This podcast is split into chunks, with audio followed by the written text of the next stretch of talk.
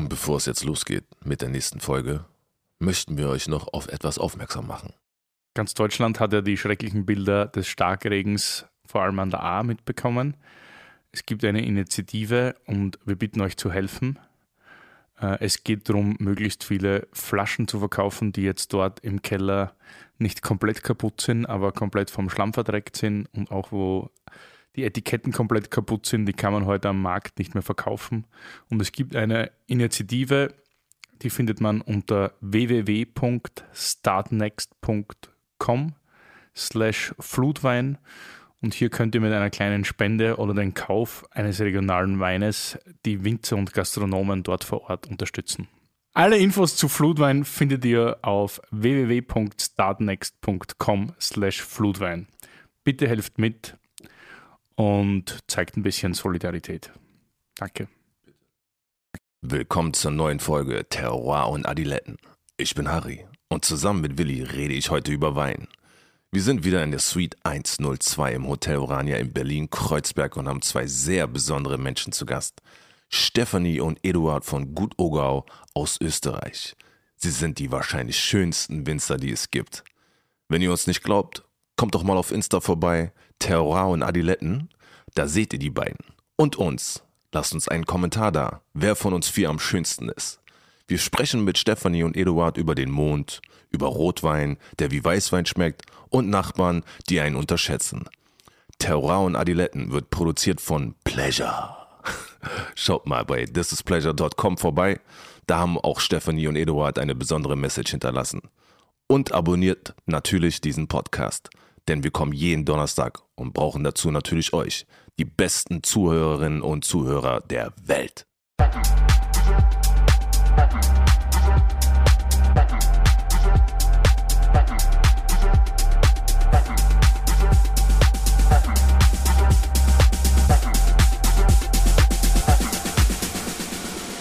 Auch von mir ein herzliches Grüß Gott zu Terroir und Adiletten, dem Wein-Podcast. Danke für euer unglaublich tolles Feedback auf die erste Folge. Das ist für uns natürlich am wichtigsten, dass wir von euch hören, was euch gefällt und was ihr euch von uns wünscht. Wahrscheinlich machen wir es dann nicht, aber es wäre trotzdem interessant zu wissen. Also schreibt uns auf Instagram mit Lob, Kritik oder auch Fragen. Wir lesen alles. Harry, wie schaut's bei dir aus? Fühlst du dich nach einer Woche Wein-Podcast-Business schon gescheiter? Ja, ist auf jeden Fall interessant. Also gescheiter, gescheiter nicht, aber vielleicht schlauer. Interessierter auf jeden Fall, aufgeschlossener. Es war sehr, sehr, sehr interessant. Ähm, ich bin gespannt auf jeden Fall auf die nächsten Gäste, die du präsentieren wirst hier bei uns im Hotel Orania in der Suite 102.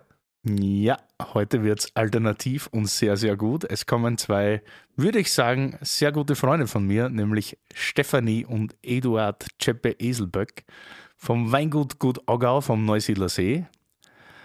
Und die beiden waren ganz früh, die haben 2007 angefangen zum Weinmachen und waren ganz früh in dieser Naturweinblase oder Demeterblase. Darüber später mehr.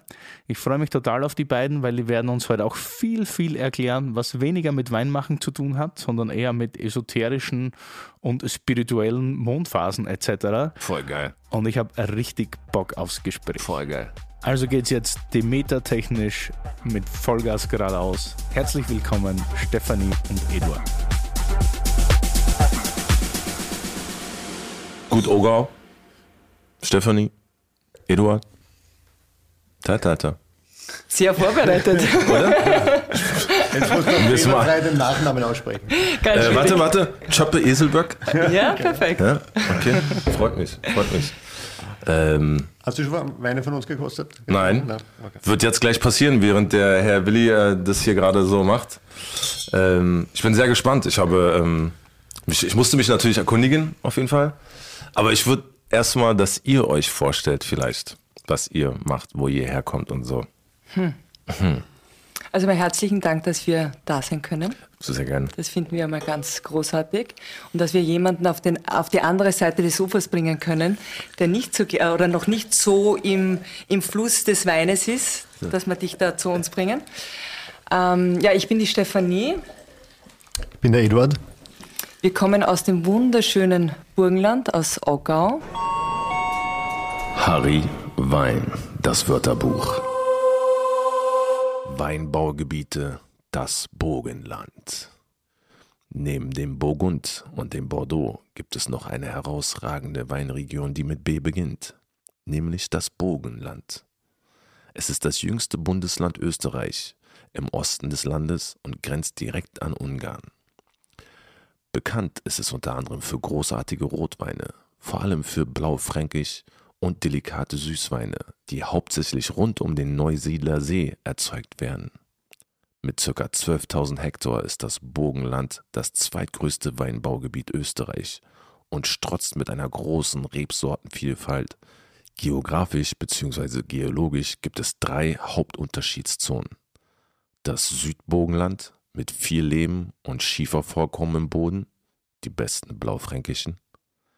Das Mittelburgenland das sich zwar Blaufränkischland nennt, aber ehrlich gesagt nur mehr durch Menge als mit Qualität überzeugt. Weiter im Norden beginnt der Neusiedler See. Man findet im Nordwesten das Leitergebirge, das mit einem hervorragenden Kalkmassiv der Burgund große Konkurrenz bereitet. Und ganz im Osten, an den Laken, werden auf sandigen Böden die wahrscheinlich größten Süßweine der Welt produziert. Und betreiben dort seit also 2007 war der erste Jahrgang, seit ja, 2006 haben wir das alte Weingut gekauft und seitdem machen wir Wein. Warum Gut Ogau? Ist eine gute Frage, weil Ogau heißt der Ort mhm. und für uns war es irgendwie auch wichtig, weg von den Nachnamen und für uns war es irgendwie so, ja, ist so auf der Hand gelegen, oder? Aber es ist gut, weil viele immer fragen, aber es ist ja gut wie Gut, Weingut, gut. genau. Weingut, oder ja, auch das, gut. Kann, das war das Erste, was mir genau. in, den Kopf kam, natürlich so Weingut auf jeden Fall. Dann genau. wegen dem Ort, dann habe ich natürlich dann auch nach, genau. nach und nach und so. Aber ich finde, ich find, das ist ein, ein, cooles Wort, wo er das dann das erste Mal gesagt hat, weil ich so, so gut Ogau. Das hört sich so. Ähm, Die Asiaten lieben es.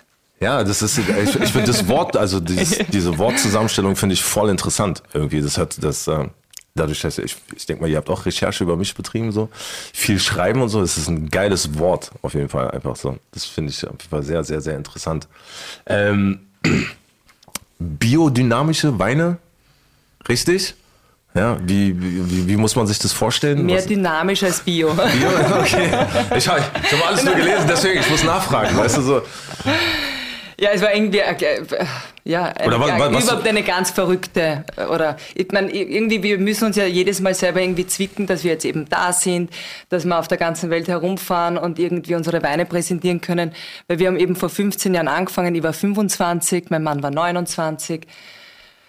Komplett crazy und ja, nicht wissend, was auf uns zukommt, haben wir so einen riesen Schulden äh, Schuldenhaufen angehäuft, sind zur Bank und haben gesagt, okay, wir wollen das Weingut unbedingt haben und kaufen und haben jetzt so gestartet und sind natürlich gleich in die äh, Biodynamie, gleich in Demeter-Zertifizierung. Also ja, wir sind gleich einmal den schwierigen Weg von Anfang an gegangen.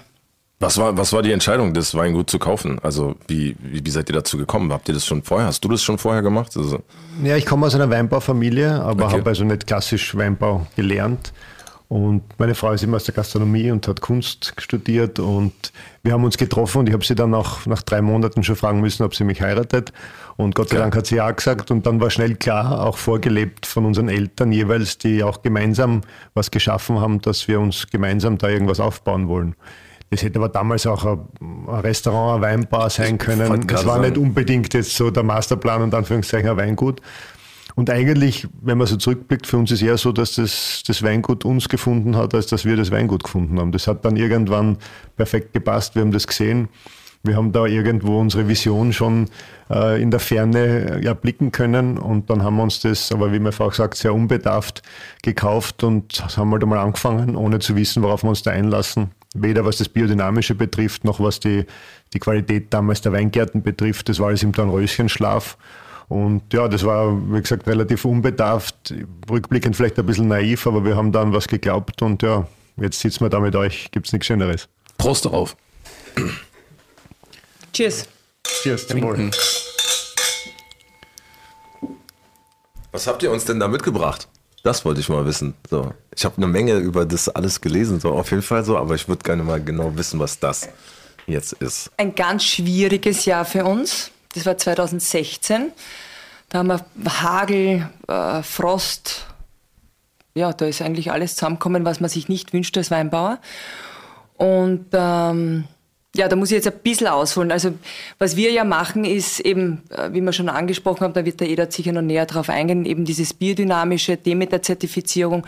Und wir haben uns halt von Anfang an, gerade im, im, im ersten Jahr, haben wir halt eben auch die Zeit gehabt zu sagen, okay, wo geht die Richtung hin, was wollen wir, eben auch die Aufmachung. Und dann haben wir irgendwie gemerkt, eben dieses Biodynamische bringt wahnsinnig viel ähm, Charakter, viel Lebendigkeit in die Weine. Und deswegen haben wir uns entschieden, die Weine äh, als fiktive Gesichter zu beschreiben. Also es sind keine echten Gesichter, keine Familienmitglieder, ist auch keine Familienaufstellung, die wir da irgendwie machen, sondern sollen halt eben den Charakter der Weine widerspiegeln. Und in 16er eben sind diese Gesichter durchgeschnitten. Dort eben, wie vorher schon gesagt, durch Frost und Hagel haben wir ja, fast zwei Drittel unserer Produ Produktion verloren. Und da hat mein Mann eine geniale Idee gehabt. Wir beide. du bist gut. Du bist gut. Selbst wenn ich die Idee gehabt habe, ist sie inspiriert von meiner Frau. Sehr gut.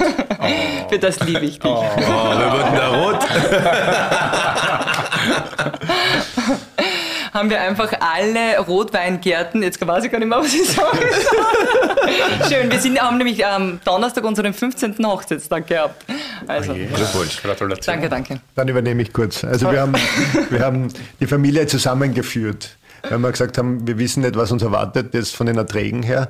Und in den Kleinstmengen jede Persönlichkeit rauszuschulen, das war uns dann auch ein bisschen zu aufwendig. Und so haben wir schon während der Vegetation eigentlich da in die Richtung gelenkt, dass wir gesagt haben, besonderes Jahr erfordert besondere Maßnahmen. Wir machen eine Familienzusammenführung, wir bündeln die Kräfte, alle Persönlichkeiten rücken zusammen, wie es ja in Familien in schwierigen Zeiten im besten Fall ist. Und so haben wir halt im 2016er Jahr nur einen weißen, einen Rosé und einen roten auf die Flasche gebracht. Und wir trinken gerade Gut Ocker Rot. Das heißt, es ist die Summe aller Rotweingärten, die wir bewirtschaften.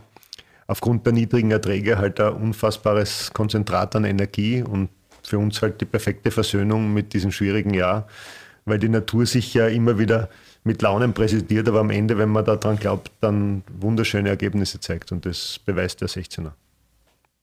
Ich habe mir schon die Frage, die Frage jetzt weggenommen mit diesen Charakteren und so. Voll gut. voll geil. Richtig geile Story auf jeden Fall. Finde ich geil. Ich kann mich erinnern, wir haben uns zum ersten Mal so irgendwie kennengelernt. Das war 2008 oder 2009 bei Wein und Co. am Schottentor, nämlich als ihr den ersten Jahrgang präsentiert habt. Ja, genau. War das damals schon die biodynamische Idee? Ja. Wir haben ja damals auch schon biodynamisch gearbeitet, aber nur, das dauert ja drei Jahre. Es war noch nicht zertifiziert Diese, quasi. Genau. Was war die Initialzündung, so zu arbeiten? Oder gab es das überhaupt? Oder hat man sich einfach das überlegt? Nein. Ja, wir haben schon Weine immer gern gehabt, die, die in die Richtung auch bewirtschaftet worden sind von den Weingärten her.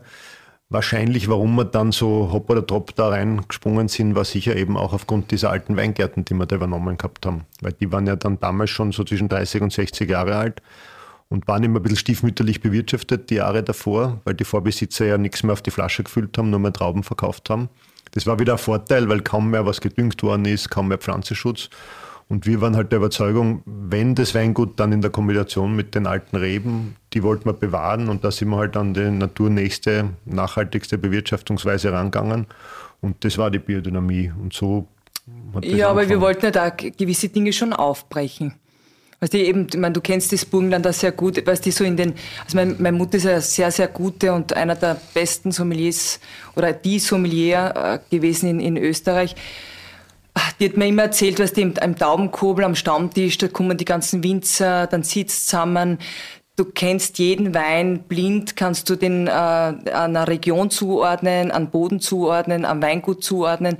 Und es ist halt irgendwie so in den letzten Jahren oder Jahrzehnten durch diese ganzen Kellertechniken natürlich auch dieses ich äh, gefallen wollen den Konsumenten, dieses, diesen Verkaufsdruck, den viele ja Weingüter gehabt haben, dem wollten wir schon irgendwie so äh, gegenstrotzen. Oder für mich war das irgendwie so, dass wir gesagt haben, das Burgenland hat so eine große oder so ein großes Potenzial, auch mitzuspielen mit Burgund, äh, Italien, wurscht jetzt mit diesen ganzen Regionen.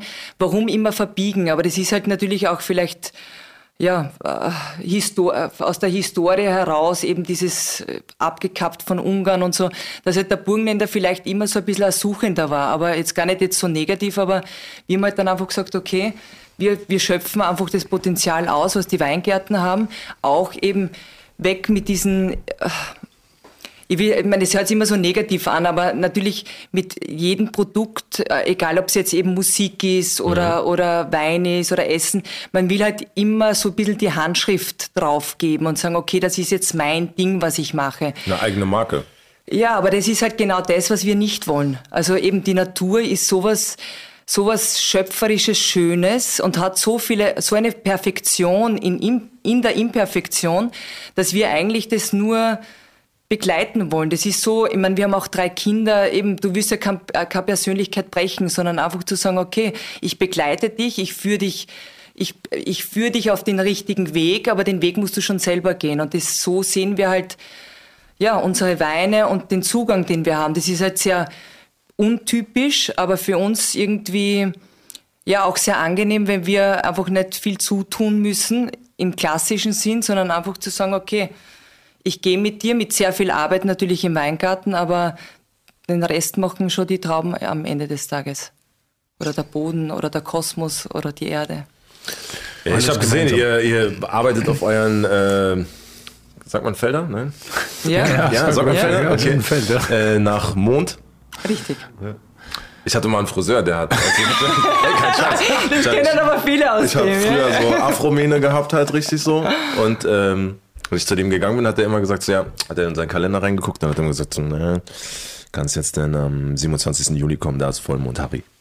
Ja. Und so, so schneidet ihr denn auch eure... Ja, das, das ist jetzt ein kleiner Teilaspekt, die Mondphasen, aber das ist ein ganz wichtiger Aspekt im mhm. ganzen biodynamischen. Oder man muss es sogar ein bisschen umfassender sagen, war immer in der gesamten Landwirtschaft ein wahnsinnig wichtiger Aspekt. Früher war das allgemein gut. Da kann man zurückgehen bis in die Naturvölker, was man da so an, an ich sage jetzt mal, von Höhlenmalereien angefangen findet, bis erste Aufzeichnungen. Ähm, den Menschen war früher bewusst, dass eine Pflanze, ein Lebewesen ja nicht ausschließlich nur von Wasser, Sonnenlicht und Nährstoffen abhängig ist, sondern dass da wahnsinnig viel anderes mitspielt. Und das sind Kräfte, die von überall her kommen. Das ist die, die Schwerkraft der Erde, das ist die Schwerkraft des Mondes. Das sind aber eben auch diese kosmischen Kräfte. Ich sage jetzt einmal die Sonnenwinde als Magnet und die ganzen äh, Schwerkräfte der weiter entfernten Planeten. All das wirkt. Aber es wirkt in einem Ausmaß, wo es kaum sichtbar ist und auch ganz schwer analysierbar ist mit den Möglichkeiten, die wir heutzutage haben. Das heißt aber eben nicht, dass es nicht da ist, nur weil man es nicht analysieren kann. Ja, wissenschaftlich schwer greifbar. Nicht? Ja, aber die Wissenschaft das, das zeigt ja auch gerade das letzte Jahr, die letzten eineinhalb Jahre, ist ja immer zwei Schritt vor, ein Schritt zurück und irgendwann vielleicht wird es analysierbar sein oder auch nicht. Aber wir sind halt auf dem Zugang und das war, wie gesagt, immer allgemein gut, bis halt dann jetzt in der modernen Menschheitsgeschichte dieses Analytische vielleicht zu sehr im Vordergrund war, dass man Dinge eben annehmen kann, ohne dass man es unbedingt verstehen muss. Man sieht ja, dass es wirkt oder man, man fühlt, dass es wirkt. Und Thema Mond eben, da geht es ja in erster Linie auch Entschuldigung, um und wir sind ja auch ein Teil davon. Ja. Also was glaubt immer der Mensch, alles erklären zu können oder zu müssen? Wir sind ja ein Teil dieser Schöpfung. Also, ja. Ich fühle euch. Ich bin voll bei. Ich glaube, ja. seitdem und der Friseur mir seit. Ja, aber, aber, eben auf dem Mond, weil das verstehen dann die meisten auch, die damit vielleicht ein bisschen Probleme haben oder das als Hokuspokus abtun. Wenn man, wenn man Urlaub macht am Meer, dann sieht man die Gezeiten mhm. und das macht der Mond mit der Schwerkraft. Das heißt, er bewegt die Weltmeere. Jetzt besteht jedes Lebewesen zu 80, 90 Prozent aus Flüssigkeit, aus Wasser. Auch die Haare sind wie kleine Pflanzen, die haben mhm. Wurzeln und die haben halt dann ihre Spitzen. Und natürlich bewegt sich da was. Natürlich macht es einen Unterschied, ob du einen Baum schneidest, wenn die Kraft, der Saft mehr in der Wurzel ist oder mehr in der Baumkrone. Natürlich macht es einen Unterschied, ob du eine Traube erntest, wenn eben der Saft in der Frucht ist oder in der Wurzel oder im Blatt. Natürlich macht das alles einen Unterschied. Die Frage ist nur, wie sensibel ist man drauf und wie sensibilisiert hat man dann auch die Pflanze oder den Menschen oder was auch immer dahinter steckt. Aber die Biodynamie ist halt die Bewirtschaftung der, der sensiblen Art wo wir uns selber sensibilisieren, wo wir das ganze Umfeld, den Boden, die Bodenlebewesen, die Pflanzen in die Richtung sensibilisieren, dass wir diese Kräfte wieder positiv für uns nutzen können und dass wir mit homöopathischen Behandlungen, mit Präparaten, mit energetischen Impulsen nicht das Ganze aus der Bahn werfen, aber eben unterstützen können. Die Pflanzen, die Tiere, was immer wir dann in der Bewirtschaftung auch brauchen. Ja. Oder was, uns selbst. Was konkret heißt das jetzt für den Weinbau? Also mitnehmen, weil, also einfach nur, dass man so ein bisschen den Unterschied versteht zwischen konventioneller Bewirtschaftung und biodynamischer Bewirtschaftung. Ja gut, also das ist ja, wenn man es ganz knapp versucht zu formulieren, eine Art Pyramide. Also im konventionellen Landwirtschaftsbereich gibt es eben Pflanzenschutzmittel, die man verwenden kann, die auch in den Pflanzenkreislauf eindringen können, wo man quasi eine Rezeptur hat, wann man spritzt, um Krankheiten abzuwehren. Dann gibt es die Analyse des Bodens, da gibt es einen Nährstoffmangel an Hausnummer Stickstoff, Magnesium, Calcium in dem und dem Ausmaß, dann wird das Elementar dazugedüngt in den Boden und dann hat man vermeintlich eine analytische Balance wieder gegeben. Das Biologische verzichtet auf manche dieser Dinge, vor allem auf Insektizide, Herbizide, also alles, was quasi als Gift kleinräumig wirkt für Pflanzen, für Lebewesen. Und auch an viele dieser Elementardünger sind nicht erlaubt. Ähm, einfach um zu sagen, okay, es ist ein natürliches Land oder was auch immer, man versucht halt möglichst natürlich das auch zu bewirtschaften. Und auf dem Biologischen fußt dann eben das Biodynamische, beziehungsweise eigentlich historisch war zuerst das Biodynamische und das Biologische hat sich dann abgespalten, weil viele das, diese Kräfte eben nicht mehr ganz nachvollziehen haben können. Im Biodynamischen geht es halt ganz stark darum, dass man sagt, man bezieht auch diese, diese Kräfte des Kosmos mit ein in irgendeiner Form. Man arbeitet eben im feinstofflichen Bereich. Das heißt, wenn eine Pflanze einen Mangel hat, muss man das nicht unbedingt mit einem materiellen Ding ausgleichen, sondern man kann es eben energetisch auch ausgleichen. Wie die Homöopathie in der Medizin, das wirkt ähnlich. Ähm, und es geht um das, den Kreislauf, das ist ganz entscheidend in der Biodynamie. Man kann eben nicht oder man sollte nicht nur einen Teilaspekt rausnehmen. Wie meine Frau auch gesagt hat, dafür ist die Natur zu komplex. Wir müssen das große Ganze sehen. Wir können nicht sagen, ein Weingarten, an dem, dem mangelt an irgendwas, das gleichen wir aus mit einem Sackel, das wir aufreißen und dann ist alles gut. Der Mangel kommt von verschiedenen Faktoren. Aber grundsätzlich kann man das dann nur über die Jahre versuchen auszugleichen mit den unterschiedlichen Dingen, damit der Kreislauf stimmt. Und das heißt, da muss der Boden gesunden, damit gesundet die Pflanze, damit gesundet das ganze Umfeld und damit gesundet dann auch das Produkt und das bringt dann die Qualität, die am Ende des Tages ja für uns schon auch wichtig ist, weil ein qualitativ hochwertiger Wein, der den Leuten Freude macht, der erhält uns das ganze System. Die Nachhaltigkeit heißt ja auch, du brauchst ein Produkt, das das Ganze trägt, das die Leute gern kaufen, wo sie den Preis auch rechtfertigen lassen, die ganzen Kosten, die wir haben. Das ist genauso ein wichtiger Teil des Ganzen. Ähm, Werbung! Digi, ich hab's geschafft. Der Fastenmonat ist endlich hinter mir. Oha, krass. Welcome back. Wie war's? Naja, unterschiedlich. Mal leichter, mal härter. Meistens ein bisschen langweilig. das kann ich absolut nachvollziehen, verstehe ich. Und keine Ahnung, ob ich das so lange durchhalten würde. Mein Lieber, da habe ich die perfekte Lösung für dich. Intervallfasten. Da gibt es viele verschiedene Formen. Von sechs Stunden am Tag bis zwei Tage die Woche. Was man auf jeden Fall sagen kann, ist, dass das positiv auf die Gewichtsabnahme und die Reduktion von Körperfett auswirkt und auch auf den Stoffwechsel. Und noch ein paar Sachen. Und weißt du, was ich dir dazu empfehlen kann? Hm, was denn? Natürlich AG1. Aha. Du weißt, das nehme ich ja schon seit über zwei Jahren, aber auch für spezielle Fastenkuren ist es perfekt. Mit seinem niedrigen Zuckergehalt und der hohen Mikronährstoffkonzentration. Einfach ein idealer Begleiter fürs Intervallfasten. Es liefert dir für fast alle Fasten ein Nährstofffundament aus über 70 Inhaltsstoffen, die die positiven Effekte vom Fasten zusätzlich unterstützen. Es hilft deinen Energiestoffwechsel und gesundes Altern von den Knochen und deinem Nervensystem. Das ist natürlich nice. Voll nice. Und dabei ist es more in one. Du musst nicht zehn unterschiedliche Vitaminpillen dir einwerfen. AG1 ist ein Produkt, mit mehr als 70 Zutaten aus natürlichen Lebensmitteln, das viele andere ersetzt. Eine tägliche Portion AG1 liefert ein Nährstofffundament aus fünf verschiedenen Produkten. Es macht somit viele Multivitamin- und Mineralienpräparate, Bakterienkulturen, andere Greens-Mischungen und Pilzkomplexe überflüssig. Jeden Morgen ein Scoop AG1 in kaltes Wasser, schütteln, trinken und du musst dir nie mehr Gedanken über dein Nährstofffundament machen. Genau so ein Nährstofffundament brauche ich. Und Gedanken will ich mir auch nicht machen. Nee, Gedanken will sich eh keiner machen. Safe. Und wie komme ich an das geile Zeug ran? Im Abo wird die AG1 ganz entspannt monatlich frei Haus geliefert. Ganz ohne Vertragslaufzeit. Pausieren und kündigen ist jederzeit möglich.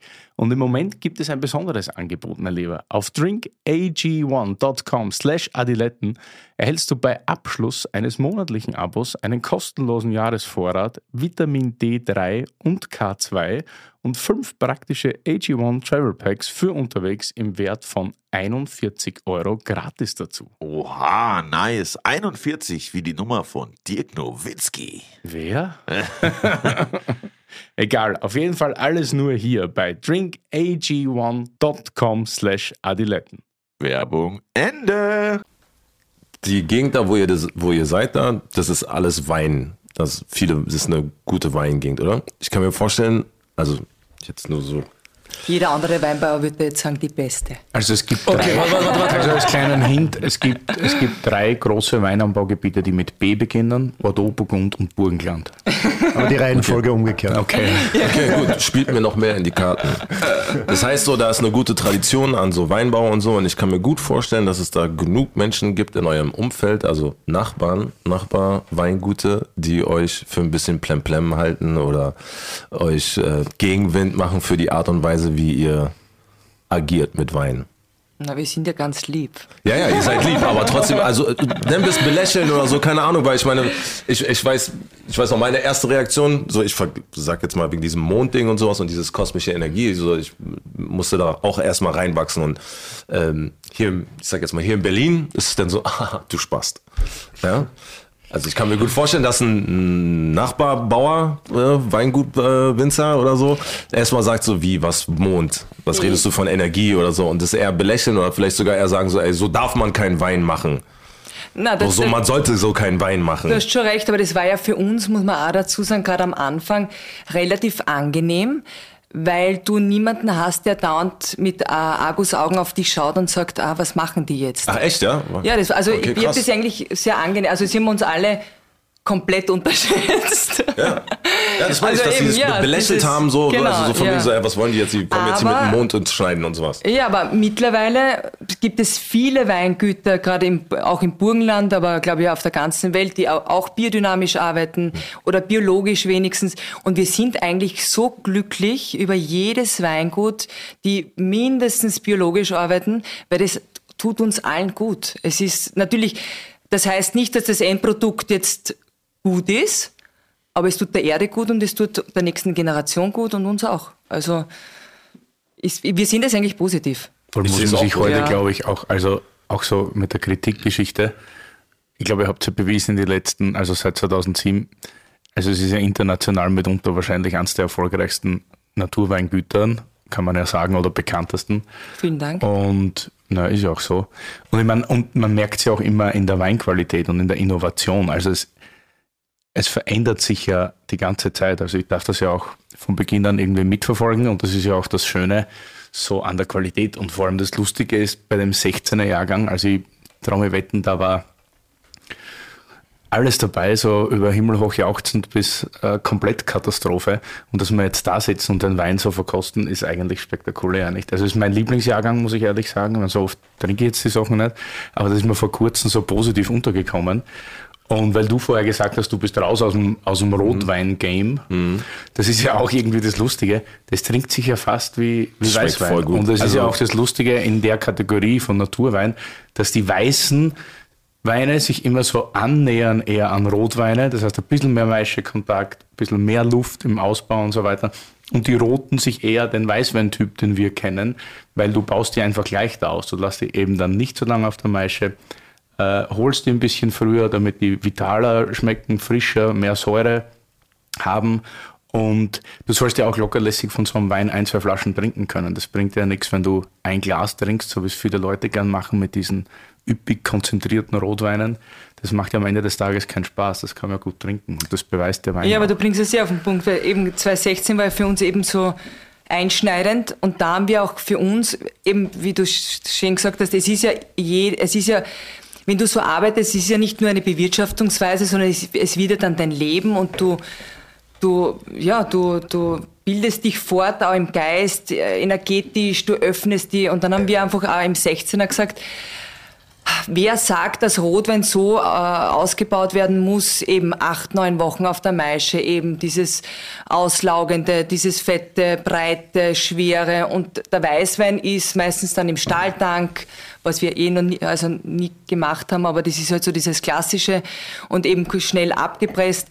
Und dann haben wir eben im 16er gesagt, okay, warum wir, wir wir behandeln alle Weingärten komplett gleich, egal ob das jetzt weiß oder rot ist. Wir, wir behandeln alle Menschen gleich. Wir machen keinen Unterschied zwischen irgendwelche Genders, Farben oder sonst irgendwas. Warum geben wir ihnen nicht den, den gleichen Equal ähm, Ausbau und sagen einfach, das ist der Charakter, das ist die Persönlichkeit der Weingärten, des Boden, eben des Jahrganges und die Farbe am Ende des Tages ist wurscht, was rauskommt. Und bei einem ist es halt rot und beim anderen ist es halt weiß. Mhm. Ja, und was halt unseren Zugang generell extrem prägt oder was halt, wenn man so will, auch die Natur extrem prägt, das sind ja Gegensätze, die sich aber am Ende des Tages immer harmonisch finden. Da mag es halt so Disruptionen geben, aber am Ende des Tages geht es um eine gewisse Balance. Und so ist es bei uns halt auch von der Idee her. Die Rebe ist halt eine der wenigen Kulturpflanzen, die so eine große, große Information und Energie oder wie man es nennen will, von der Erde aufnehmen kann. Das nennt man dann in der Sommeliersprache Mineralität. Und das ist halt das, was, was vom Boden her sozusagen die Würze bringt. Und dann kann sie halt alles so dieses Kosmische über die Sonnenenergie aufnehmen und produziert wahnsinnig viel Zucker, viel mehr als jede andere Kulturpflanze. Das heißt, wir haben ja, wenn wir zum Beispiel jetzt da durchschnittlich so unseren Traubensaft pressen, haben wir da ja fast ja, zwischen 18 und 20 Prozent Zucker drin. Das ist ja unfassbar viel. Das schafft kein Apfelbaum, das schafft kein Brombeerstrauch oder was auch immer. Also ja, man hat ja dann, wenn man sich vorstellt, ein Liter Wasser und da gibst 120 Gramm, äh, sage ich, 180 und 200 Gramm Zucker rein, wie süß das schmeckt. Dann hat man wieder die Mineralität, hat man wieder die Säure, die das abpuffert. Aber in Summe hat man da extrem viel Information von der Erde und vom Kosmos und ernten sollte man nach unseren Begriffen die Trauben, wenn das in der Balance ist. Die Rotweine, die halt auch international durchaus ihre Berechtigung haben, aber die unserem Zugang nicht entsprechen, die haben dann zu viel von der Sonnenenergie. Da geht es um zu viel Konzentration, zu viel Zucker, zu viel Alkohol. Und das überdeckt oft das, was vom Boden herkommt, dieses wertvolle Element. Deswegen ist bei uns der erstmögliche Reifezeitpunkt, wo wir ernten und nicht der maximale Reifezeitpunkt. Da schmecken die Weine dann schlanker, aber wie du auch sagst, frischer. Das ist gar nicht so Säure, sondern das ist wirklich dieses Mineralische vom Boden, was ich viel besser ausdrücken kann. Und egal ob weiß, rot, rosé, das ist unsere Botschaft in der Flasche. So schmecken unsere Weingärten, so schmeckt der Jahrgang, so schmeckt unser bescheidenes Dazutun, aber das eben in der Balance, damit das alles gleichwertig zur Geltung kommen kann. Das müssen dann keine geschliffenen Weine sein, im Gegenteil, die haben schon ihre Ecken und Kanten, aber es ist nie so provokant gemacht. Es ist immer so, dass wir diese Balance, wie die Traube schmeckt, dann auch auf der Flasche haben. Ja, und es ist halt auch, es ist eben auch wieder zurückzukommen zu den, diesen Gesichtern. Sie haben, die sind keine Smiley-Gesichter, die lachen nicht die ganze Zeit oder sind wunderschön und haben keine Ecken und Kanten, sondern mit diesen Gesichtern musst du halt ein bisschen auseinandersetzen. Und ich finde das immer so lustig. Es ist halt, wenn du dich dem Wein widmest, dann hast du ein Rendezvous und kein Tinder-Date, ja? Also es ist, du brauchst Zeit. Bist du auf Tinder? Nein, nein. Er hat Tinder durchgespielt. Ja, genau. Nein, ich habe gestern, glaube ich, hab ich gestern, Ah, auf die- nein, nein, gestern mit einem Kumpel, der sehr viel Tinder und Hinge und weiß ich was nicht alles hat und ich sage ihm die ganze Zeit, hör auf damit, Mann, du musst eine Frau richtig kennenlernen und nicht auf Tinder, so du kannst nicht die ganze Zeit immer so swipen und bla bla und dann denken, du lernst die kennen und dann knallst du die weg und dann bist du cool mit der. Letztes hat er mir erzählt, so, ja, die eine Tinder, aber ich glaube, ich liebe sie Ich so. Nein, tust du nicht, Mann.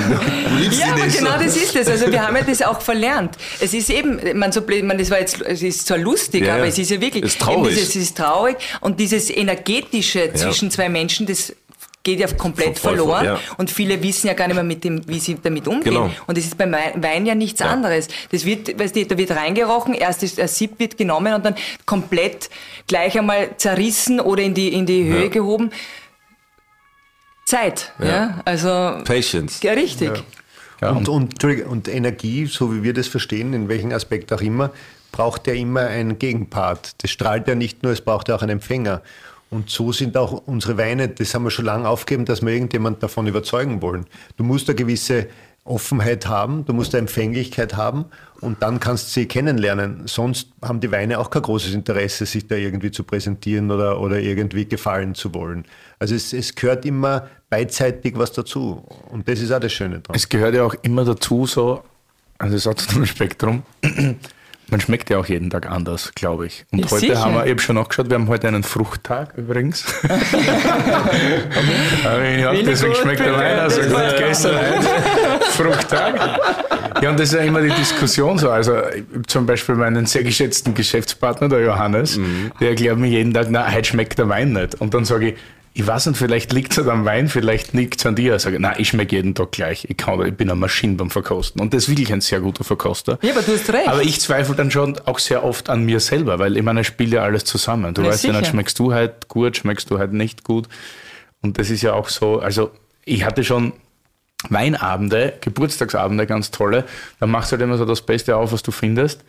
Und dann meistens auch das teuerste. Und dann reißt du eine Flasche auf nach der nächsten und keine schmeckt. Und du redest dir aber jede schön. Ja, aber sicher. jeder am Tisch sitzt da und so, oh nein, das ist kein Weintag, nichts schmeckt, nichts schmeckt. Widerlich. Ich finde, der schmeckt. Also der, der Hint bei mir ist eigentlich so, ich mag keinen Rotwein. So, deswegen hatte ich vorhin gesagt, so ich bin raus. ja, aber was magst du an Rotwein nicht? Das, was du gerade auch beschrieben hast mit diesem, dieses breite, schwere, ähm, so starke, ich krieg dann immer so miesen Belag und so, das, ich mag das nicht so. Also, und das, der ist, das ist so, Ja, tänzelt. ja, Ja. der ist frisch, das ist so, das ist für mich kein typischer Rotwein. Also, das würde ich trinken. Ich könnte das jetzt, Vor allem ist es auch immer wichtig, dass das gekühlt ist. Ja, die meisten trinken Rotwein ja zu warm. Zu warm, stimmt, ja. Das kannst du so mit 14, 16 Grad weg. ich war auch immer äh, sehr ähm, gebrainwashed von äh, miesen Abenden mit meiner ehemaligen Schwiegermutter, die hat immer Rotwein getrunken und das ist, ist immer, Gemein. immer ein Fiasko dann ausgeartet. Aber was der Wein oder die Schwiegermutter dann? die Kombi, glaube ich. die lose Zunge dann nach dem Wein, so, weißt du, oder beim Wein trinken, so. Deswegen war so, ich habe das immer verbunden, das ist eine der besten Frauen der Welt, so, heads off auf jeden Fall, die kümmert sich am besten um meine Kinder und so alles, also ist die beste Oma, die es gibt und immer noch beste Frau auf jeden Fall. Aber so die, Rotwein war immer Verbindung, so schlimmste Weihnachten und bla und alles. Das war so äh, Rotwein niemals. Wenn mir einer kam mit Rotwein, auf gar keinen Fall. So, und dann waren, war ich jetzt bei ihm das erste Mal. Es war, glaube ich, sogar der erste Abend, wo wir uns kennengelernt haben. Da hattest du dann schon mal einen Rotwein, der war dann schon mal anders, interessant auf jeden Fall. Ja, das war der gleiche.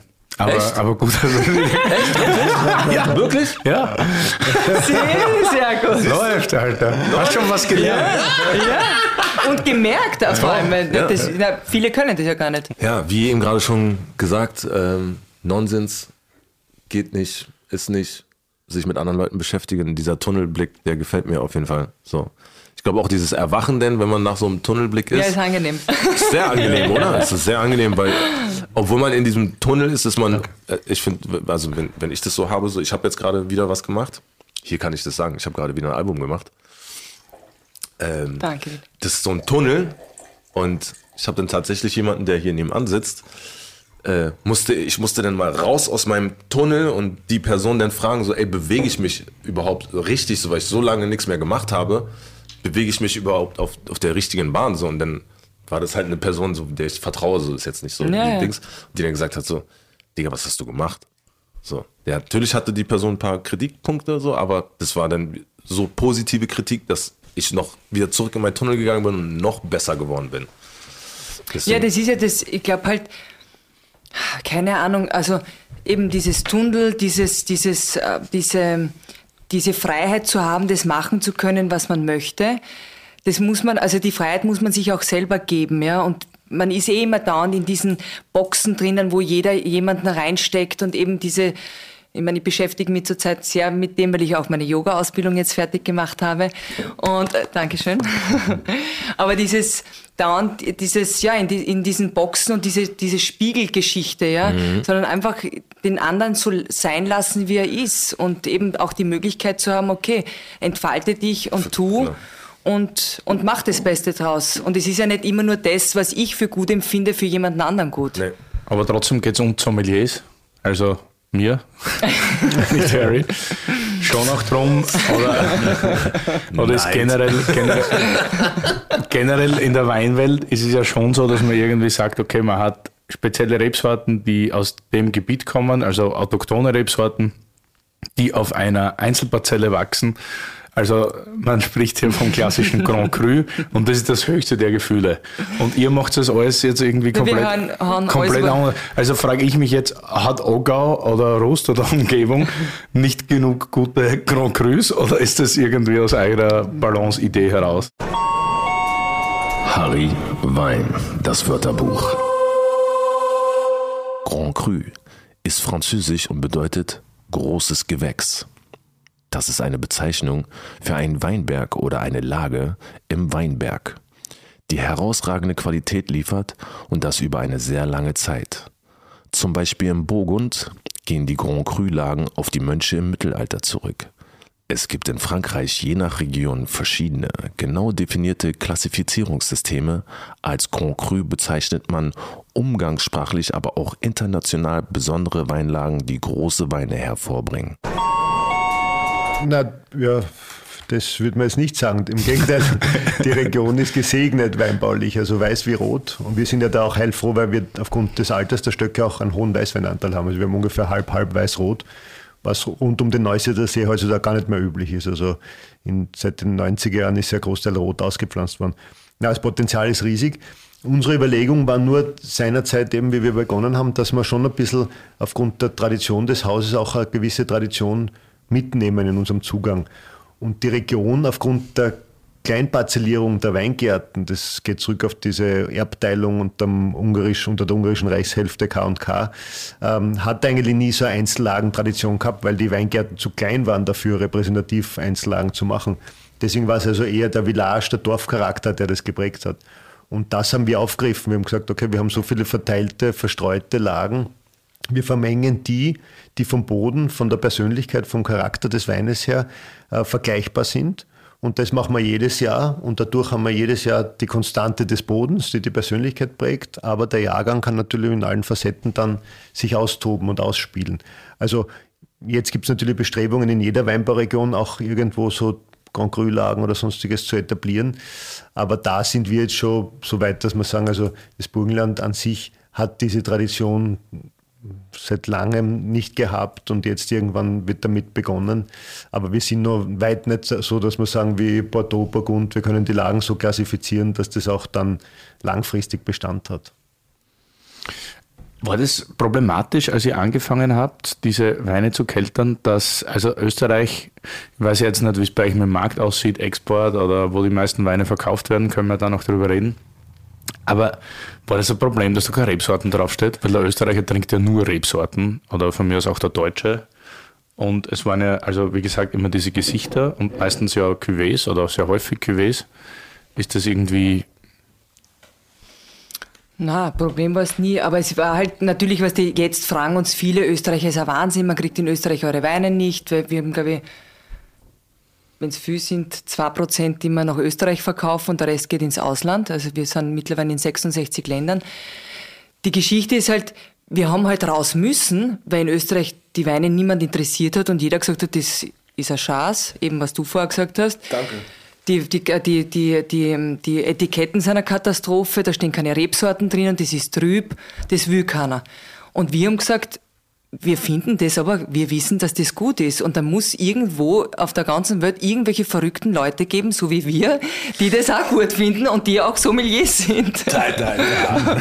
und sind wirklich in der ganzen, also, also gerade in den Anfangsphasen, und das hat erst, wenn überhaupt vor zwei Jahren aufgehört, wir haben wirklich ja, Klinken geputzt. Der, auf der ganzen Welt, von Restaurant zu Restaurant, haben die Weine vorgestellt. Und, und so haben wir halt uns eine Homebase oder eine Fanbase aufgebaut, weltweit, die das auch gut finden. Und mittlerweile ist eben Naturwein, da kann man natürlich jetzt auch streiten, wie man das nennt, ist halt, ja, salonfähig geworden, aber Rebsorten, na, hat, hat nie jemanden eigentlich interessiert. Und Willi, du hast vollkommen recht. Es ist natürlich wichtig zu wissen, auch wenn man sich mit Wein auseinandersetzt, welche Sorten sind typisch für eine Region, was prägt eine Region auch im Geschmack und sonstiges. Da gibt es natürlich Unterschiede. Aber gleichzeitig, das ist halt unsere Erfahrung aus dem Weinbaulichen heraus, wird gerade im deutschsprachigen Raum die Rebsorten Stilistik, im Geschmack dann auch ein bisschen ähm, überwichtig genommen. Insofern, dass halt viele Leute glauben, ein Blaufränkisch, ein Wettliner, ein Riesling, wie immer die Sorten heißen, muss überall gleich schmecken, weil es diese Rebsorte ist. Das ist natürlich bei weitem nicht der Fall. Die meisten hochwertigen Rebsorten, die sie über die Jahrhunderte gehalten haben, drücken sehr, sehr gut den Standard aus und das macht sie auch aus. Und das ist das Entscheidende. Ein Blaufränkisch bei uns im, im Ockauer Hügelland schmeckt natürlich anders als ein Blaufränkisch im Südburgenland, wo du äh, gute Kontakte hast und auch selber äh, Wein machst, der ja auch bemerkenswert ist. Das, ist, das sind zwei Paar Schuhe. Und der Wettliner am Neuseeler See schmeckt anders als ein Wettliner im Weinviertel. Deswegen sehen wir es entbehrlich auch zu sagen, da ist jetzt das und das und das an Rebsorten drin, weil reflexartig die Leute sofort überlegen, na, wie, wie müsste denn das schmecken, wenn das so schmeckt, wie es im Buch steht. Ja, die haben so eine Aber, Erwartungshaltung. Ja, weil es ist ja auch durch diese Kellertechnik definiert worden und das ist das Problem. Ja, und durch, durch, durch naturbelassene Weine wollen ja dieser Erwartungshaltung nicht entsprechen und können sie auch nicht, weil der Faktor Natur, die große Unbekannte für uns, wo wir im Frühling anfangen zu arbeiten im Weingarten und keine Ahnung haben, was Wetter und sonstiges am Ende des Jahres unseren Trauben bringt. Diese große Unbekannte, die lasst sie nicht in einer Gsatzel, in einem Weinbuch fassen und die lasst sie ja nicht wiederholt produzieren. Das ist diese große Unbekannte, die ja die Weine dann auch so lebendig und einzigartig macht. Ja, und ich glaube, also jetzt vielleicht auch böse gesagt gegen das Heimatland, aber ich glaube, die Rebsortenstilistik wurde erfunden mit wahnsinnig viel Reinzuchthefe. Natürlich, ja. Und ja. Also meistens ist es ja so, dass halt Wörtliner keine Prüfnummer mehr kriegt, der wirklich schmeckt nach Wörtliner, weil der Wörtliner muss ja noch Sauvignon schmecken, um österreichischer Qualitätswein zu werden. Ja, aber Absolut. genau das, was du jetzt ansprichst, das ist ja das riesengroße Problem. Und wenn man halt den Konsumenten dort, also ich glaube, das, das große Problem war ja, dass der Wein, Weinbauer ja dann selber den Konsumenten dort hingebracht hat oder der Konsument hat den Weinbauern gesagt, okay, so soll es sein. Und dann wurde halt so danach produziert und das ist halt, das ist halt, ja, fatal. Wie auf, also blöde Frage, wie aufwendig ist es, aber wenn man es jetzt vergleicht, so, also biodynamischen Wein zu machen oder Naturwein, also es ist ja irgendwie so der Gegenpart zur Industrialisierung, wo man alles irgendwie maschinell und auf Masse und so weiter gemacht hat. Ich weiß nicht, waren das 70er, 80er. Wenn man da heute sagt, wie, wie klein ist der Durchschnittsertrag dagegen? Weil ich glaube, also wenn man alles irgendwie konventionell produziert, hat man dementsprechend eine größere Menge. Also man kann vom Hektar mehr lesen, ob das gut ist oder nicht gut. Äh, ja, was die und wir äh, gibt's irgendwie, also natürlich ist von Jahr zu Jahr unterschiedlich, aber gibt es da irgendwie Gut, wir sind da vielleicht jetzt auch nicht ganz repräsentativ, weil wir zusätzlich zur Bewirtschaftung, die mit sich bringt, dass die Trauben nicht auf Hochleistung getrimmt sind und nicht ihren maximalen Ertrag bringen, sondern eben wieder einen balancierten Ertrag, der den Boden nicht ausbeutet, der die Pflanzen nicht erschöpft, das bringt ein bisschen einen niedrigen Grundertrag. Und bei uns kommt noch dazu, dass wir tendenziell ja sehr alte Stöcke haben, die wir bewirtschaften. Also die sind im Gros zwischen 40 und 70 Jahre alt. Deswegen hat das noch einmal ein bisschen einen niedrigeren Ertragswert. Also wir sind im Schnitt so bei 2, 2,5 Tonnen am Hektar als Größenordnung. In der Region normal würden sein 7, 7,5 Tonnen ungefähr so. Also ja, ich glaube, bis 9 ist es ja noch Qualitätswein. Ja, also man so, kann ja. natürlich auch genau, ja. bei jungen genau. Kraftstraßen Weingärten mehr noch rausholen, wenn man Schnitt sieht. Das heißt, wir haben vielleicht ein gutes Drittel von einem normalen Ertrag haben aber natürlich einen deutlich höheren Aufwand, das muss man auch sehen. Ja. Also das ist natürlich ein Hebel, der ziemlich auseinandergeht. Obwohl man immer sagt, Low Intervention und wenig tun, ist es eigentlich. Ja, aber das stellen Sie viel vor so. Ja, ja so verständlich. So. Ich schaue beim, beim, äh, beim, beim, beim äh, Wachsen zu. Na, das bei uns, also genau das Gegenteil. Also das, das ist auch ein bisschen die Erfahrung, vielleicht waren wir da am Anfang auch naiv und haben gesagt, also es kommt der Punkt, wo man den Weingärten ähm, gar keine Unterstützung mehr geben müssen im naturbelassenen Weinbau. So war die Hoffnung irgendwo. Aber wir sind jetzt schon auch am Boden der Realität. Das hat auf der einen Seite natürlich äh, den Grund, dass, dass ja am Ende wir dann doch eine gewisse Monokultur haben, die wir brechen, wo es geht, mit Bäumen, mit Büschen, mit Begrünungspflanzen. Aber am Ende ist der Weingarten nicht, wie es in der Natur wäre. Da kraxeln hin und wieder ein paar Reben auf die Bäume rauf und, und so schaut in der Natur der, der Weingarten aus. Wir haben natürlich da schon eine höhere Dichte und, und die brauchen eine gewisse Unterstützung. Und dann kommt halt dieses weite Feld dazu, wo wir vielleicht jetzt heute gar nicht allzu sehr darauf eingehen werden, aber was halt natürlich auch jeden zumindest in gewisser Weise beschäftigt und bewegt, ist halt, dass sie die letzten zehn Jahre klimatisch wahnsinnig viel getan hat und dass sogar alte Reben, die schon durchaus viel erlebt haben, diese Stressfaktoren, die wir jetzt in den letzten zehn Jahren gehabt haben, mit dem Hin und Her der Extreme im Wetter, auch nicht gewohnt waren. Und da ist halt auch wieder in der Biodynamie wahnsinnig viel möglich, wo wir sanft mit diversen Impulsen, mit Kräuterextrakten, mit all den Präparaten Stress mindern können und den Reben da ein bisschen diese, diese Stressphasen abpuffern können. Und das ist eigentlich unsere Hauptbeschäftigung im Weingarten. Dass Und wir, das halt dass wir schauen, dass die ja. in, in die Balance kommen, wo, wo halt irgendeine Disharmonie oder, oder eine gestörte Balance ist. Und dann halt natürlich das alles händisch, also nicht maschinell, weil du dadurch auch natürlich den Boden nicht zu sehr runterdrückst und eben den Boden auch gewisse, schau wie er es lieb lacht. Ja, deshalb gibt es jetzt auch Pferde am. Ja. Nein, aber es ist wirklich, es ist, du, du, du, es ist ja auch eine, da, da gibt es ja unten auch eine Welt. Ja? Also die Erde ist ja auch da, die ganzen Wurzeln und so, die, die reden ja miteinander, da ist ja, da tut sich ja vieles, da kommen wir halt nur nicht hin. Das ist ja, ja, und diese ganzen Gänge und, und, und äh, Kommunikationskanäle probieren wir auch einfach nicht zu brechen. Und in dem Moment, wo du mit einem Traktor durchfährst, machst du das alles zunichte. Und deswegen machen wir, das ist halt sehr kostenaufwendig, sehr zeitaufwendig, sehr ja, energieaufwendig, machen wir fast zu 90 Prozent mittlerweile alles per Hand und haben jetzt mittlerweile auch, haben wir Rösser, drei Stück. Geil. Finde ich voll geil. Ich könnte euch die ganze Zeit zuhören. Quatsch weiter. Wir finden es auch geil, muss man ehrlich sagen. Also schwierig es ist, aber es ist Aber wir es wirklich- eine neue Dimension. Also wir könnten da auch stundenlang können wir einen eigenen Podcast machen. Aber ich muss ja dazu sagen, Hey, vorsichtig. Nächste Mal. Wie bringen wir das alles unter einen Hut? Also ihr habt jetzt drei Kinder, macht den Wein mit wahnsinnig viel Aufwand, habt nebenbei einen Buschenschank oder sagt man Burgel und Heiligen oder Buschenschank? Ich nicht, Heuriger. Buschenschank. Busch- Ja, schau, was, eine, was, was. eine Straßenwirtschaft. Eine Straußenwirtschaft. Hast Ja, das aber nicht die Öst- Vögel, Strauß, sondern das. Na, aber das nennt ihr so, oder nicht? Ja. ja Naja, genau. er nicht, er kommt aus Berlin, er kommt, er kommt Also, von der. Straße. Ich dachte der jetzt an eine Strauß. Nein, nein, aber wie heißt denn das in, in Da Deutschland? hängt so ein. Strauß, Ja, genau. ein Zweigstrauß draußen, wenn die Weingüter die Tore aufgemacht haben und man, man essen und trinken kann am Weingut. Bei uns heißt es Restaurant. Buschenschank, weil es ein Busch Nein, im Aber- Restaurant nicht, weil im Restaurant hast du ja auch warme Speisen. Und in einem Buschenschank bzw. Heurigen hast du nur äh, kalte Speisen wie äh, Die auch Wurst, selbst Käse. zubereitet und produziert Genau, haben. genau.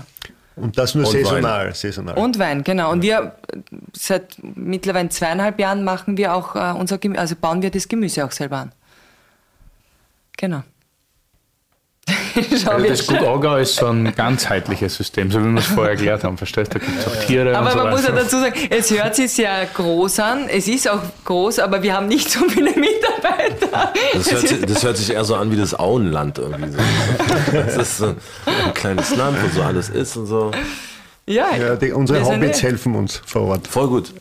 Voll geil. Wann kommt man zu dem Punkt, wenn man Naturwein macht oder biodynamische Weine macht, äh, zu dem Dogma, dass man dann sagt, okay, alles andere geht nicht mehr? Oder kommt man da überhaupt hin? Weil ich bin immer gefangen zwischen meinen Welten, zwischen Schwefel und dem Freieren. So, und ich trinke beides gern, wenn es gut ist und irgendwie halbwegs vernünftig produziert. Aber gibt es irgendwo einen Punkt? So? Als ich das letzte Mal bei euch war, war es schon so, dass wir ziemlich viel Freies oder nur Freies getrunken haben. Aber das ist ja Nur wegen der Freies. Importfirma nur. Okay, okay. Ja, aber das ist eben, aber wo, wo wir vorher jetzt, glaube ich, kurz gesprochen haben, ich weiß jetzt gar nicht, ob wir das äh, aufgenommen haben, weil das war, glaube ich, in der Pause. Dogma ist ja auch was Schlechtes. Es soll ja jeder das äh, konsumieren, machen, worauf er Lust hat, ja. Natürlich, wir sind jemand, wir, wir trinken halt, ja, nur Weine, die halt nicht geschwefelt sind, aber das heißt ja nicht, dass das jetzt besser sein muss. Ja? Aber ich glaube, ich meine, wir haben jetzt eine, eine sehr, eine sehr tiefe Diskussion, mein Mann und ich, gehabt vor ein paar Wochen, weil was, wenn du es jetzt definierst, was ist Naturwein? Es gibt ja viele Weingüter, was ja nicht jetzt eben in Frankreich, die sagen, okay, ich arbeite biodynamisch, bin äh, zertifiziert und arbeite im Weingarten so, aber in dem Moment, wo ich die Traube abschneide, ist es unter Anführungszeichen jetzt ganz böse gesagt eine, to- eine, eine, eine, eine tote Traube, die hängt nicht mehr drauf und dann greife ich im, im Keller ein, was ich möchte. Und für uns ist es halt, wenn man sagt, okay, wir sprechen von einem Naturprodukt, dann geht's halt über den, über den Weingarten hinaus. Dann ist es auch dieses Nicht-Zutun im Keller.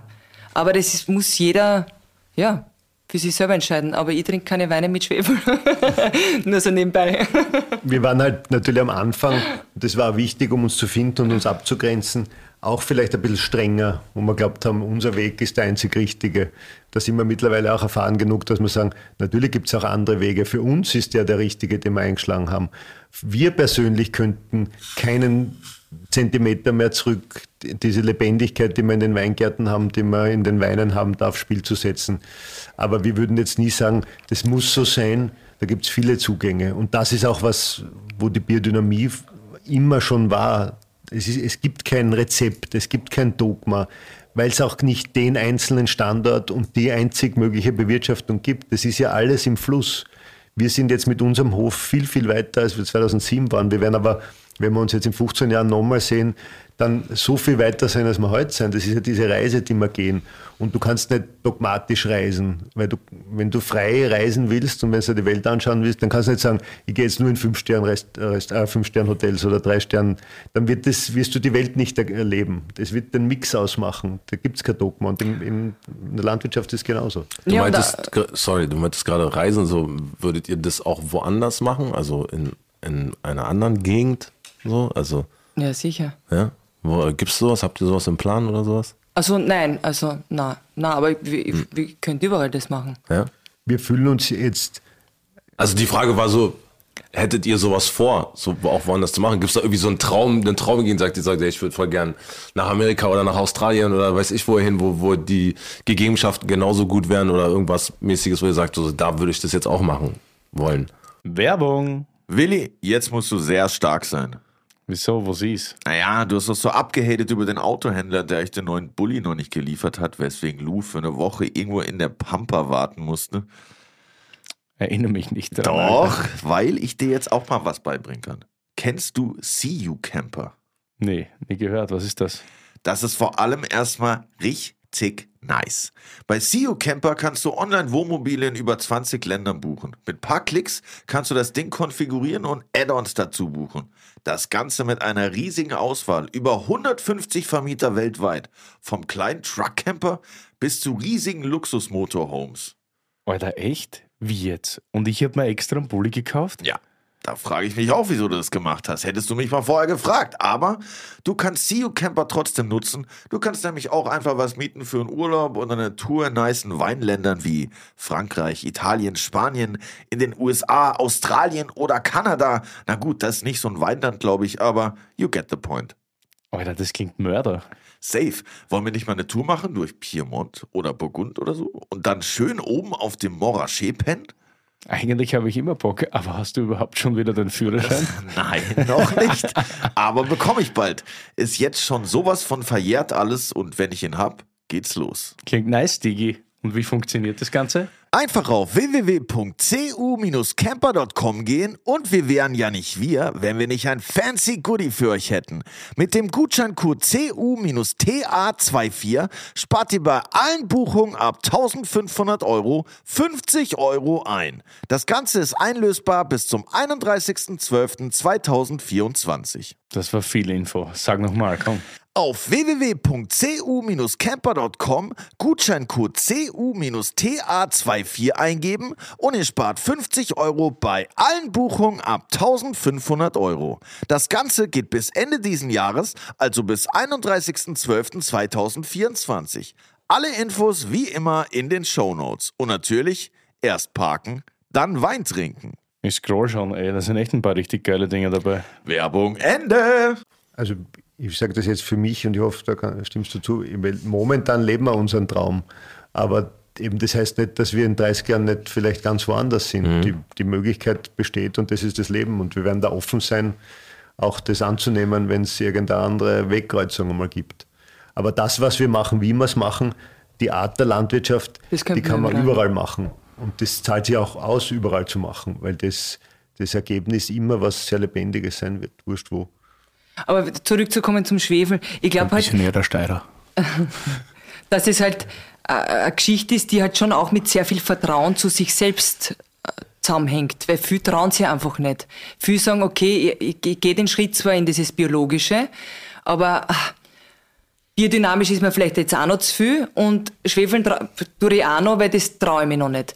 Und das muss man aber auch akzeptieren, weil viele haben dann dieses Vertrauen zu sich selber nicht zu sagen, okay, und jetzt schauen wir mal, was draus wird. Oder jetzt probieren wir es einfach einmal. Und deswegen, also, Und wenn man es kritisch sieht, ist ja die, wie soll man sagen, ein bisschen die Kehrseite der Medaille des, des, der erfolgreichen Bewegung, die mittlerweile im Naturwein da ist und auch die Aufmerksamkeit, die die Weine kriegen, ist ja, dass viele Weinbauern nicht sagen, okay, ich mache auch Naturwein, aber was mache ich? Ich, ich lasse den Wein auf der Maische und ich lasse den Schwefel weg. Umgekehrt müsste es aber eigentlich sein, ich muss zuerst einmal die Weingärten fit bringen dafür und dann kann ich einen Saft produzieren und einen Wein auf die Flasche füllen, der ohne Konservierung, sprich ohne Schwefel auch überlebt und, und transportiert werden kann und seine Schönheit auch nach Jahren zeigt. Also aber das geht nicht mit der Holzhammermethode. Also das Pferd wird sehr oft von der falschen Seite aufgezäumt. Schaut einmal zuerst, dass die Weingärten fit sind, dass die sie regeneriert haben, dass die Stärke gewonnen haben und dann wird der Wein stark genug sein, dass er sie auch schützt vor der Oxidation und dann braucht man den Schwefel auch nicht. Ja, das ist ja oft das Problem. Nicht? Hauptsache der Wein ist trüb und dann genau. Wird schon irgendwie cool Und ein lässiges Etikett. Ja, genau. kennen wir, kennen wir. Wenn ihr jetzt zurückschaut auf die letzten 17, sind 17, keine Ahnung, 15. 15 Jahre. 15, oder? Ja. Ja, Er ist Mathe- besser im Rechnen. Mathe schwierig nach drei Flaschen. äh, Würdest du es nochmal so machen? Sofort. Ja? Ja. Also nicht 100%. Restaurant oder sonst irgendwie. Nein. Sofort. Same, Die same. Die Frage, ich meine, okay, die, die Hörer sehen jetzt nicht die Augen, aber äh, einfach wie die erzählen, so. Das, vielleicht würdest du dir nochmal machen. Klar, Alter. Hätte ich dir auch beantworten können, Alter. Nein, sofort. Nein, sofort. Äh, ihr solltet euch zwei Fragen für uns ausdenken. Eine für die Dame hier. Nein, also eine, eine für nein, Milady. Du kannst nicht sagen, dass der Willi eine Dame ist, weil der Willi schafft eine es auf äh, Festen von, von uns, ja, um 7 Uhr früh ähm, warte, einen Handstand zu machen, inklusive Liegestütz. Liegestütz. Also so, wie sagt man das? So? Wie So nennt man called das? Handstand Push-Up. Ja, Handstand Push-Up, yeah, genau. Also, aber, aber nicht sieben in der Dame. Früh aufgestanden, sondern sieben in der Früh noch nicht schlafen gegangen. Gegangen, ja, genau, das ist so, ja, genau. Und dann haben Edi und ich, weil wir die gleiche, wir sind beide Steirer, wie Arnold Schwarzenegger, wie man auch erkennen kann. Auch Er betont es auch immer, dass er aus dem gleichen Land kommt wie wir zwei. auch noch super äh, steirische Lieder gesungen haben. Aber gut, jetzt wolltet ihr uns die Fragen stellen.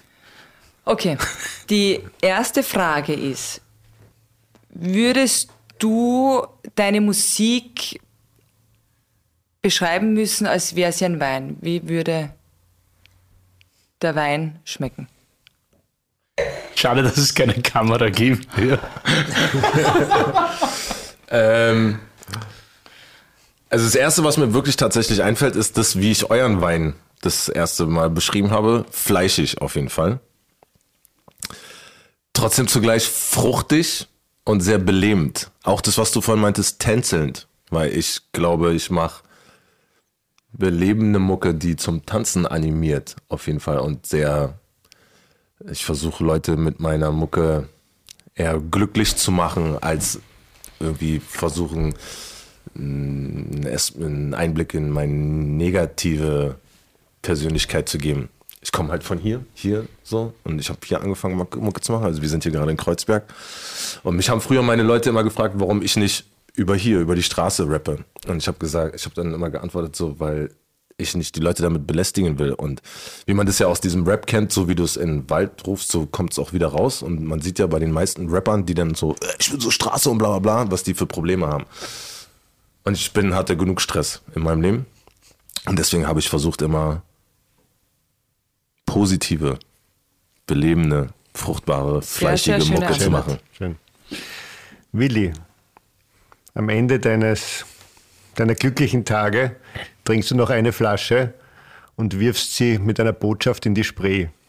Ein Satz, der in der Flaschenpost ist. Welche Flasche ist es? Plus welcher Satz? Trinkt mir Blaufränkisch. Ganz einfach. Aber ist schon mal gut, dass es in der Spree ist, Alter. Das finde ich sogar sehr gut. Die letzte Flasche in Berlin, Dicker. Genau, ja. Klar, oder? Nein, ich würde schon sagen, trinkt mir Blaufränkisch und gebt mir Geld aus für Wein, weil das ist immer noch so ein Thema, was mich immer beschäftigt, dass immer gespart wird, gerade hier in Deutschland. So, jeder fährt S-Klasse und hat einen super Schuh und einen tollen Anzug, aber irgendwie wird beim Wein immer gespart. Und wir leben in einer Stadt, wo, wo man immer so sieht, nachhaltiges Essen und Trinken ist super wichtig. Deshalb ja auch Markthalle 9 und so weiter, das ist ja alles super cool. Aber irgendwie wird trotzdem noch immer ein bisschen zu viel gespart. Also ich meine jetzt nicht, dass man jetzt horrende Preise irgendwie zahlen soll, aber dass man schon mal hinschauen soll und mal beleuchten, wie viel Arbeit ist das eigentlich, wie viel Arbeit steckt dahinter. Und es ist also das, was wir trinken, ist ja großteils Handarbeit und das muss halt auch Geld kosten. Muss man honorieren. Finde ich sehr, sehr gut. Dass Wie du das Musik sagst. halt auch Genau. so, auf jeden Fall. Also ich, eine der Gründe, warum ich mich gefreut habe, das hier auch zu machen, diese Konstellation und so, ist, weil ich mich immer geärgert habe, wenn ich mir Wein geholt habe, dass ich nicht weiß, dass ich mir, dass ich nie Bezug dazu habe, was, was, was hole ich mir überhaupt. Ich bin immer geschwappt zwischen bestimmten Weinsorten und habe aber nie was für mich gefunden, weil ich nie, ich hatte nie jemanden, der mir das erklärt oder so. ich hatte nicht sowas wie hier jetzt, wo, wo ich mir Einblick versch verschaffen konnte in, was trinke ich überhaupt so, was bezahle ich überhaupt dafür, ist es überhaupt so gut, ist es überhaupt, schmeckt es überhaupt so? Meistens hast du, habe ich mir dann irgendwas geholt und dann hast du, weil du dachtest, du musst viel bezahlen für was Gutes und dann holst du es und dann schmeckt es zum Kotzen. So, und dann, jetzt so mal dumm gesagt, so manchmal gehe ich in Späti und hole mir eine Flasche Wein und die schmeckt mir dann aber voll gut. So. Deswegen äh, gebe ich dir da vollkommen recht auf jeden Fall, dass man da vielleicht sich ein bisschen mehr, ein bisschen mehr ausgeben sollte für das, was man denn zu bekommen hat. Da vielleicht nur kurz auch einhaken.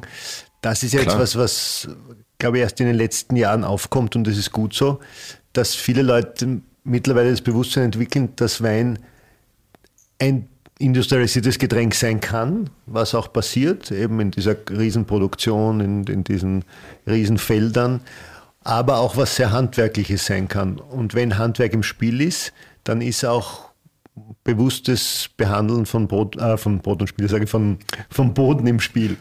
Und das ist halt wirklich auch entscheidend. Man muss sich vielleicht als Konsument mittlerweile auch fragen, eben nicht nur was trinke ich, sondern was esse ich. Nicht nur um des Geschmackes willen, sondern auch langfristig um der Behandlung des Bodens willen. Weil, wie gesagt, die Themen sind groß, die Herausforderungen sind groß. Aber in der Landwirtschaft generell, die ja weltweit natürlich eine Riesenrolle spielen muss, um, um die Menschheit zu ernähren, liegen halt viele Problemfelder, was wir da auf uns zukommen sehen mit dem Klimawandel, mit Ressourcenverschwendung und sonstiges. Es gibt aber auch sehr viele Lösungskompetenzen in der, in der Landwirtschaft. Das heißt, eine nachhaltige Bewirtschaftung, wo Humus eher aufgebaut wird als abgebaut, bindet wahnsinnig viel Kohlenstoff von der Atmosphäre. Das heißt, bringt viel CO2 wieder zurück, bindet Wasser, bindet Nährstoffe und kann auch ein Gleichgewicht schaffen, das vielleicht momentan nicht da ist.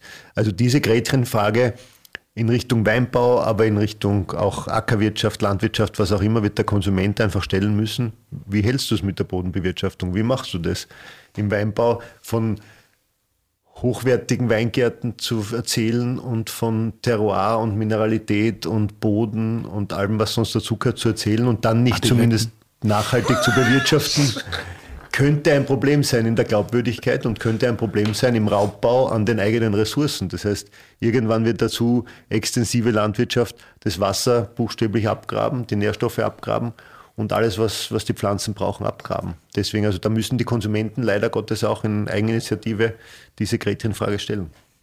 Ja, ist so. Ja. Ich würde sagen, wir gehen jetzt einen trinken.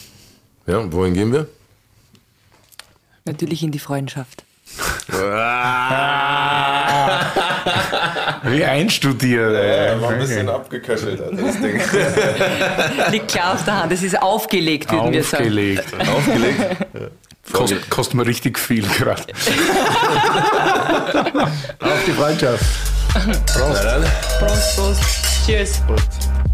Vielen Dank. danke, dass ihr hier wart. Wir sagen danke.